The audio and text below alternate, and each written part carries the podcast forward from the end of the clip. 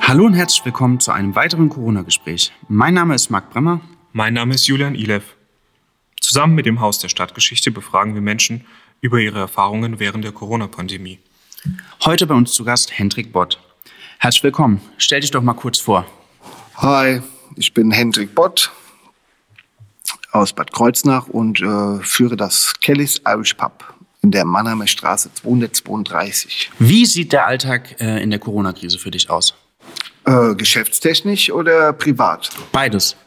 Vielleicht zuerst mal privat. Privat denkt man immer die ganze Zeit drüber nach, ähm, wie das Geschäft wohl weiterläuft. Und wenn man im Geschäft ist, denkt man die ganze Zeit drüber nach, ähm, ob man irgendwelche Strafen oder so kassieren muss, weil sich irgendjemand nicht an irgendeine Regel hält. Also es ist sehr anstrengend. Was hat sich konkret geändert? Alles. Kannst du das mal im Detail beschreiben? Ja, wir haben jetzt 250 Prozent mehr Arbeit, mehr Verantwortung, aber nur noch 50 Prozent vom Umsatz. Es ist also sehr viel stressiger geworden.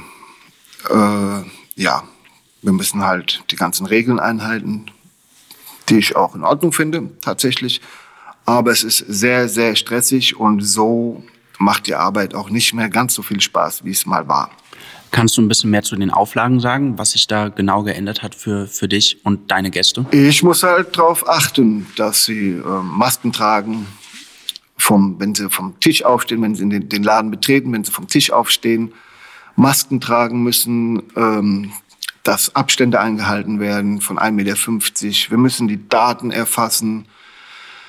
Ähm, ja, müssen jede Menge Zeug zur Verfügung stellen, die wir natürlich, dass wir natürlich auch bezahlen müssen, wie zum Beispiel Des Desinfektionsmittel, Desinfektionsmittel und ähm, ja, müssen mehr Leute einstellen, weil wir mehr arbeiten müssen, quasi mehr zu beachten haben. Das bedeutet, es, muss, es müssen mehr Leute da sein, was dann auch wiederum mehr Kosten sind.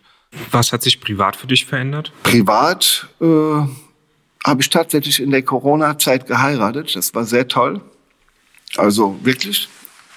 Haben wir eiskalt durchgezogen. Und ähm, ja, ansonsten sind halt schon, es sind ähm, Existenzängste vorhanden. Also, und zwar im hohen Maße. Gerade jetzt wenn der Herbst und der Winter beginnt. Da sind wir auch direkt bei der nächsten Frage. Welche Ängste hast du? Wo was hast du am meisten Angst? Also zu allen, zuallererst habe ich äh, generell auch außerhalb Corona massive Höhenangst. Und ähm, nein, Quatsch, Spaß beiseite. Äh, ja, Existenzängste tatsächlich. Wir haben jetzt halt Außenplätze, jede Menge. Durften wir auch erweitern, sehr gut, gute Maßnahmen von der Stadt. Nun leider kommt jetzt Herbst und Winter und dann wird, äh, werden die Außenplätze wahrscheinlich wegfallen, weil die Leute ja oder die Menschen nicht im Kalten sitzen wollen.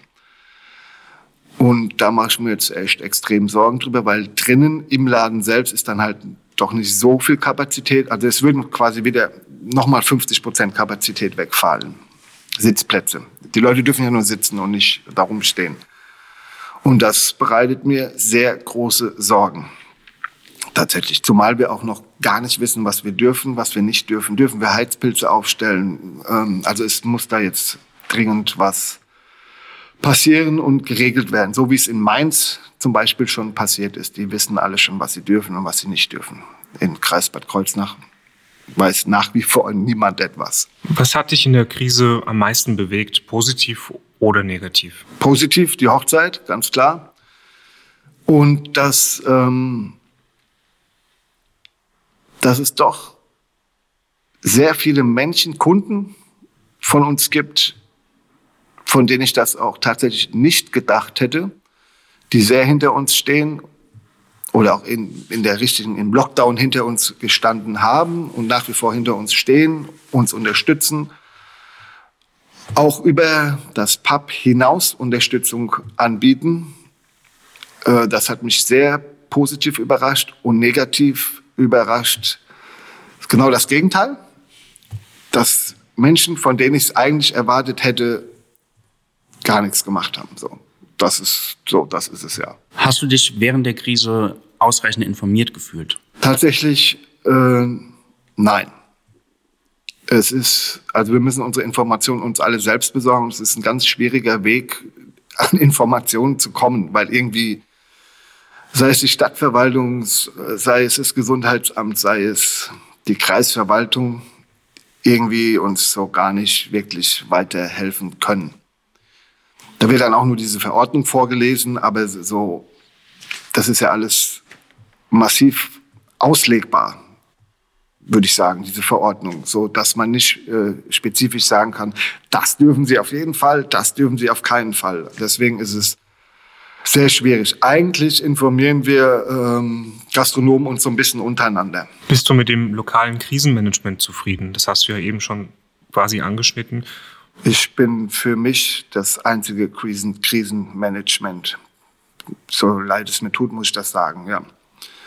Nein, bin ich nicht, weil überhaupt nichts passiert, tatsächlich. Wie gesagt, also egal wo man dann noch anruft, die Leute sind genervt, haben keine Ahnung, schicken dich von Pontius zu Pilatus und äh, ja, letztendlich ist man dann ganz oben an der Stelle angekommen, wo, wo es die Leute eigentlich wissen sollten. In der Kreisverwaltung zum Beispiel da ist es dann ganz frech, ja, wo sollen wir das wissen? Dann frage ich mich, wenn ihr es nicht wisst, woher soll ich es wissen? Also ein ganz klares Nein. Mhm.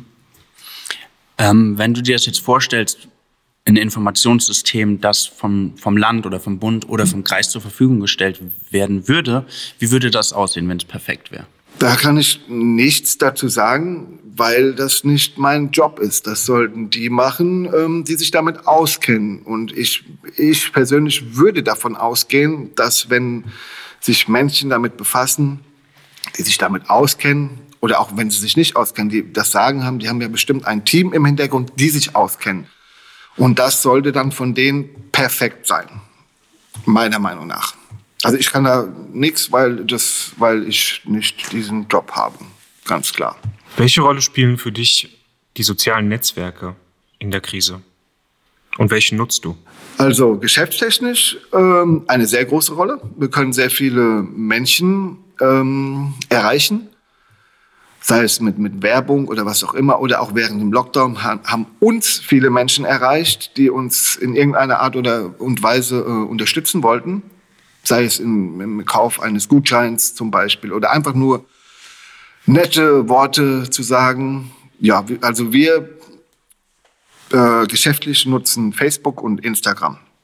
Tatsächlich, ich privat, ich nutze die wahre Welt auf der Straße. Willst du noch was ergänzen? Ja, also ich möchte das nochmal wiederholen, so kurz bin mit den ganzen Maßnahmen hochzufrieden. Bin sogar der Meinung, dass man zum Beispiel hätte eine Maskenpflicht viel früher einführen müssen. Ähm, bin aber echt unzufrieden mit der Informationspolitik und ähm, es geht alles ein bisschen langsam voran. Wie gesagt, morgen ist Herbstanfang. Also das Wetter hat ja bisher noch in die, in die Karten gespielt. Absolut, ja. Aber wenn es dann jetzt kälter wird, fühlst du dich ein bisschen, ja, hilflos. Exakt, ja. Wo du von Masken sprichst, gab es denn Situationen, wo Gäste sich problematisch verhalten haben? Wegen Masken. Zum Beispiel? Jeden Tag. Jeden Tag. Und, ähm, äh, und ich bin diese Diskussion auch echt leid. Da sind dann auch echt viele Schwurbler dabei, ähm, Querdenker und äh, Aluhutträger, die dann auch wirklich anfangen wollen, ernsthaft zu diskutieren über das Thema Maske und über das ganze Thema Corona. Ähm, ja, also ich muss jeden Tag Leute ermahnen und wir haben auch schon Menschen aufgrund dessen rausgeschmissen tatsächlich, weil ja, die interessieren sich nicht für uns, für unsere Existenz und dann muss ich mich auch nicht für die interessieren, in keinster Art und Weise. Welche Kapazität hat denn das Irish Pub normalerweise und welche hat es aktuell und welche hätte es ohne die Außensitzplätze? Normalerweise mit Stehplätzen, so wie es normal ist. Boah, ja, da kriegen wir schon mit vor der Tür, kriegen wir schon durchaus 200 Menschen unter, würde ich jetzt mal so spontan sagen. Jetzt sind es ähm, mit Außenplätze Ich kurz durchrechnen. Also wir, wir reden jetzt nur von Sitzplätzen. Ja. Stehplätze sind ja nicht erlaubt. Theke haben wir auch zugelassen, weil uns das auch persönlich stand. Dann niest da einer drüber und so haben wir auch keine Lust drauf. Dann kommen wir so auf äh, so circa 80, würde ich sagen. Und wenn die Außenplätze wegfallen, sind wir bei 35. Und dann wird es eng, mhm. tatsächlich. Wenn jetzt keine Maßnahmen oder Vorschläge von, von offizieller Seite kommen, hast du dir schon selbst Gedanken darüber gemacht? ich mache mir ausschließlich Gedanken darüber. Dann mache ich das einfach, wie ich das für richtig halte und werde dann äh, wohl oder übel eine Strafe in Kauf nehmen müssen. Okay. Ja. Werde mich aber trotzdem an alle Maßnahmen, sprich Abstand, also ich werde nicht diese Maßnahmen äh, übergehen, sprich Maske, Abstand, Adressen aufschreiben. Was ich eigentlich gemeint habe, ist, dass ich dann Heizpilze aufstellen werde, die, glaube ich, jetzt zurzeit noch illegal sind. Und, äh, aber solche Geschichten halt, dass die Leute wenigstens auch draußen einen gemütlichen Sitzplatz haben und wir ein bisschen mehr Kapazitäten haben. Zumal es ja auch in der kalten Jahreszeit mindestens einen traditionellen Treff gibt, wo sich sehr viele Menschen vor dem Pub versammeln. Das ist die Weihnachtszeit, das kennt jeder. Ja. Da rechnet aber ehrlich gesagt keiner mit Heizpilzen, haben alle Jacken an und sind trotzdem gerne da. Mhm. Da habe ich auch schon einen Graus vor. Da reden wir dann circa von 500 bis 600 Menschen, die dann da abhängen. Und wie ich das stemmen soll, keine Ahnung. Ich habe keine Ahnung, tatsächlich, weiß ich nicht. Aber es wird passieren und ja, ja. vielleicht muss ich dann tatsächlich, aber ich bezweifle, dass ich davon dann Hilfe bekomme, das Ordnungsamt dazuziehen, die dann draußen aufpassen einfach. Mhm. Weil das ja im Grunde genommen auch dann nicht mein Gebiet ist. Die stehen auf der Straße überall, also wirklich überall. Und ich bin meiner Meinung nach nur für meinen Bereich im Laden und den Außenbereich zuständig. Was darüber hinausgeht, ist, glaube ich, oder sollte eigentlich nicht mein Problem sein. Mhm. Ja, Hendrik, wir danken dir für das Gespräch. Vielen Dank. Kein Problem. Und ich danke, dass ich sprechen durfte. Ja, sowieso. Und wir wünschen dir, äh, dass alles so klappt, wie du dir das wünschst. Ja, danke. Ich auch.